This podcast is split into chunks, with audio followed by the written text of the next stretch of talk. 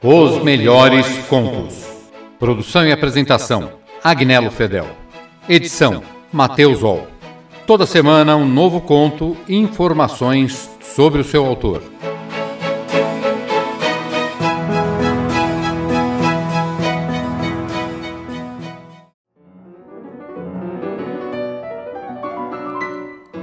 Horácio Silvestre Quiroga Fortaleza nasceu em Salto, no Uruguai, em 31 de dezembro de 1878 e foi um escritor uruguaio famoso por seus contos, que geralmente tratavam de eventos fantásticos e macabros na linha de Edgar Allan Poe e de temas relacionados à selva, sobretudo da região de Misiones, na Argentina, onde Quiroga passou parte de sua vida.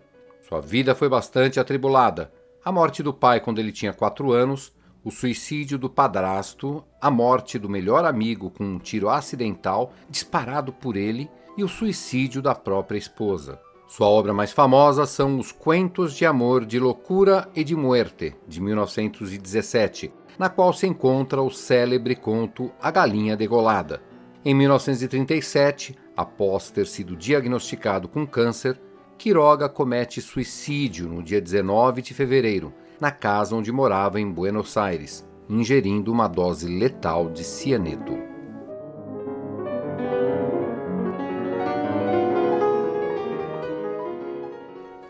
De Horácio Quiroga, O Travesseiro de Penas. Sua lua de mel foi um longo calafrio.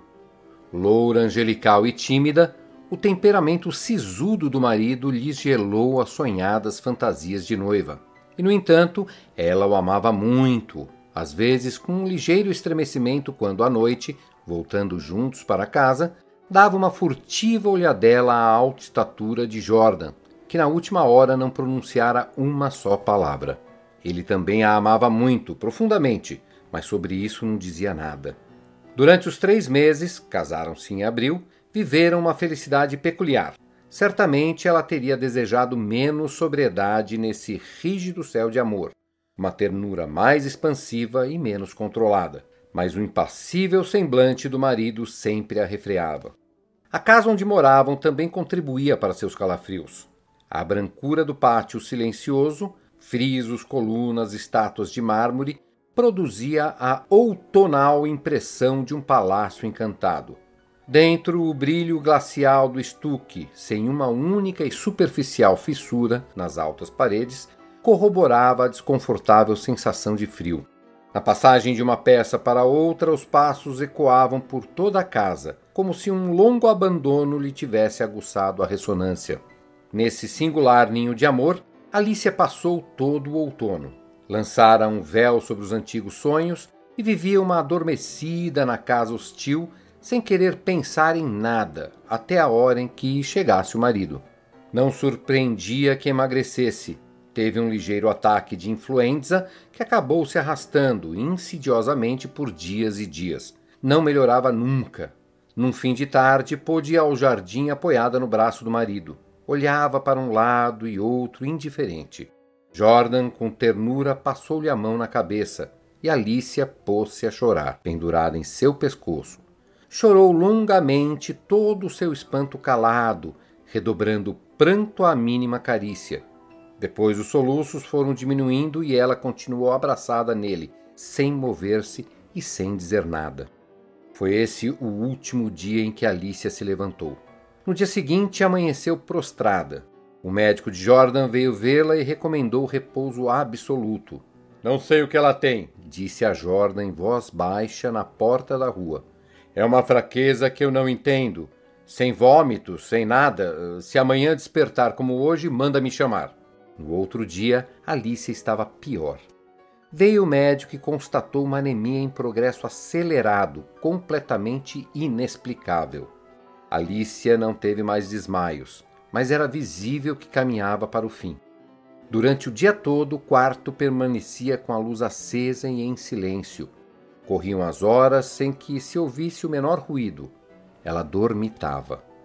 Jordan passava o dia na sala, também com as luzes acesas. Andava sem cessar de um lado para o outro, com incansável obstinação, o carpete abafando-lhe os passos. De vez em quando entrava no quarto e continuava seu mudo vai-vem ao longo da cama, detendo-se um instante em cada extremo a olhar para a mulher. Em seguida, Alicia começou a ter alucinações. A princípio eram confusas, variadas, depois se fixavam no chão do quarto. Com os olhos desmensuradamente abertos, não fazia outra coisa senão fitar o tapete dos dois lados da cabeceira da cama. Uma noite, com o olhar fixo, abriu a boca para gritar, mas com as narinas e os lábios perlando suor. Jordan, Jordan! clamou por fim, rígida de espanto e sem deixar de vigiar o tapete. Jordan acudiu e Alice, ao vê-lo, deu um grito. Sou eu, Alicia, sou eu! Ela olhou como perdida, logo para o tapete, tornou a olhar para o marido e, depois de um momento de atônita confrontação, acalmou-se. Sorriu e, tomando entre as suas a mão de Jordan, acariciou-a por uma longa meia hora, sempre tremendo. Entre suas alucinações mais pertinazes, houve uma que era a de um antropóide no tapete, erguendo-se na ponta dos dedos e com o um olhar cravado nela. Os médicos voltaram a examiná-la, sempre em vão. Era uma vida que se acabava, dia a dia se dessangrando, hora a hora, sem que soubessem como e por que aquilo acontecia. Na última consulta, Alicia jazia em estupor quando lhe verificaram o pulso, um passando ao outro aquele braço inerte. Demoradamente a observaram em silêncio e depois passaram à sala. É um caso gravíssimo, e o médico de Jordan balançou a cabeça desalentado. Pouco ou nada se pode fazer. Era só o que faltava, desabafou Jordan, dedos tamborilando na mesa com violência. Alicia se esvaía em subdelírios de anemia. Nas primeiras horas da tarde, seu mal se atenuava, agravando-se com a chegada da noite. A doença parecia não avançar durante o dia, mas no dia seguinte ela amanhecia lívida, quase em síncope. Parecia mesmo que tão só durante a noite sua vida escorria em novas vagas de sangue. Ao despertar, tinha a sensação de estar esmagada na cama por um milhão de quilos. Desde o terceiro dia, essa prostração não mais a abandonara. Mal podia mover a cabeça e não quis que trocassem os lençóis e a fronha. Seus terrores crepusculares avançavam agora sob a forma de monstros que se arrastavam até a cama e subiam laboriosamente pela colcha. Perdeu a consciência. Nos dois dias finais, delirou sem cessar a meia voz. As luzes continuavam funebremente acesas no quarto e na sala. No silêncio agônico da casa ouviam-se apenas o delírio monótono que vinha da cama e os surdos passos de Jordan. Alicia morreu por fim. A criada, entrando mais tarde no quarto para arrumar a cama vazia, olhou intrigada para o travesseiro. Senhor! chamou em voz baixa. No travesseiro há manchas que parecem de sangue. Jordan aproximou-se rapidamente. De fato, na fronha, em ambos os lados da concavidade deixada pela cabeça de Alicia, viam-se manchas escuras. Parecem picadas, murmurou a criada depois de um instante de atenta observação. Traz a lâmpada para cá. A criada levantou o travesseiro e logo deixou cair, pálida, trêmula. Sem saber por que, Jordan sentiu que seus cabelos se eriçavam. O que houve? perguntou rouco. Pesa muito, gaguejou a criada sem deixar de tremer. Jordan o ergueu. Pesava demais. Levaram-no para a mesa da sala e ali Jordan cortou a fronha e o envoltório interno. As penas à superfície voaram e a criada, com a boca escancarada, deu um grito de pavor, levando as mãos crispadas aos bandos. No fundo, entre as penas, movendo lentamente as patas peludas, havia um animal monstruoso vivente e viscosa. Estava tão inchado que quase não se distinguia sua boca. Noite a noite, desde que Alicia ficara acamada, aplicara aquela boca, aquela tromba, melhor dito, às têmporas dela para sugar-lhe o sangue. A picada era quase imperceptível. A mudança diária de fronha havia impedido a princípio seu desenvolvimento, mas desde que a moça não pudera mais mover-se, a sucção fora vertiginosa. Em cinco dias e cinco noites, ele esvaziara Alicia.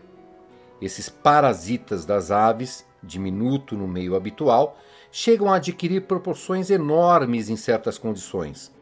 O sangue humano parece lhe ser especialmente favorável, e não é raro que sejam encontrados em travesseiros de penas. Vocês ouviram O Travesseiro de Penas, de Horácio Quiroga.